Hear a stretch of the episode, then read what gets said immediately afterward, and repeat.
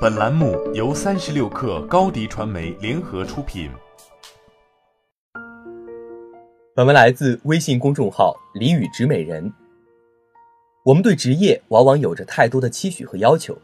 你希望一份职业能给你带来不错的收入、体面的职位、舒适的工作环境，这些属于外在动力；而一份职业能否给你带来成就感，则是更为重要的内在动力。但是很多时候，即便在兴趣明确的前提下，如果一份工作无法给你带来足够的成就感，你根本就没有意愿继续前进。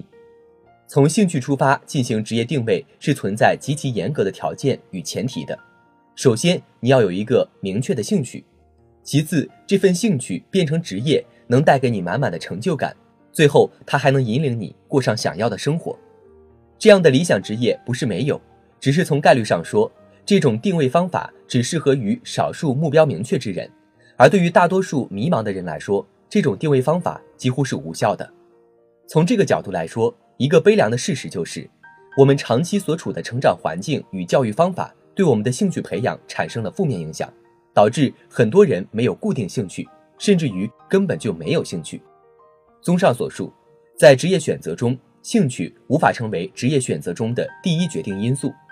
那么，我们该如何发现并强化自己的优势呢？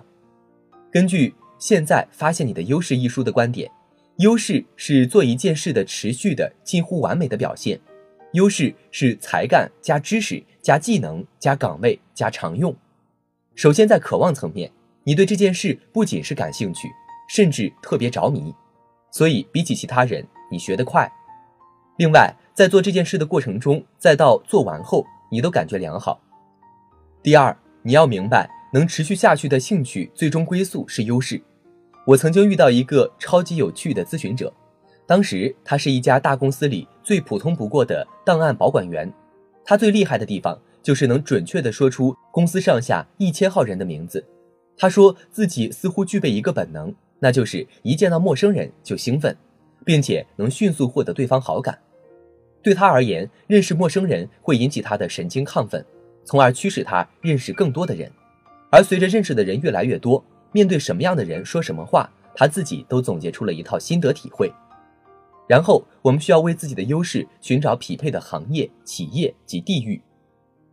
首先是寻找行业，企业的选择很大程度上取决于一个人的职业期待和诉求。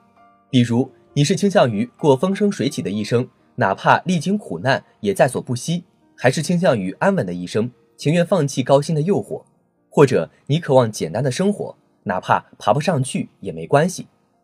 想明白这个问题之后，你是选择考公务员，还是直接去企业？是去国企、外企还是私企？想必就有了一个大概的答案。正如优秀的公司离不开管理和经营一样，优秀的人生也需要规划和部署，并付出扎实的努力和行动，方能达成预期的成功。如果只是碰运气，指望遇见好公司、好上司、好职位，这样的运气在现实中可遇不可求，并且概率极低。优秀的职业生涯一定离不开精心的设计。好了，今天的节目就是这样，下期我们不见不散。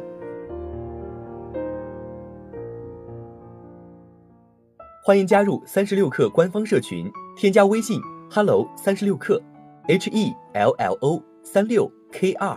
获取独家商业资讯，听大咖讲风口，聊创业，和上万客友一起交流学习。高迪传媒，我们制造影响力。商务合作，请关注公众号高迪传媒。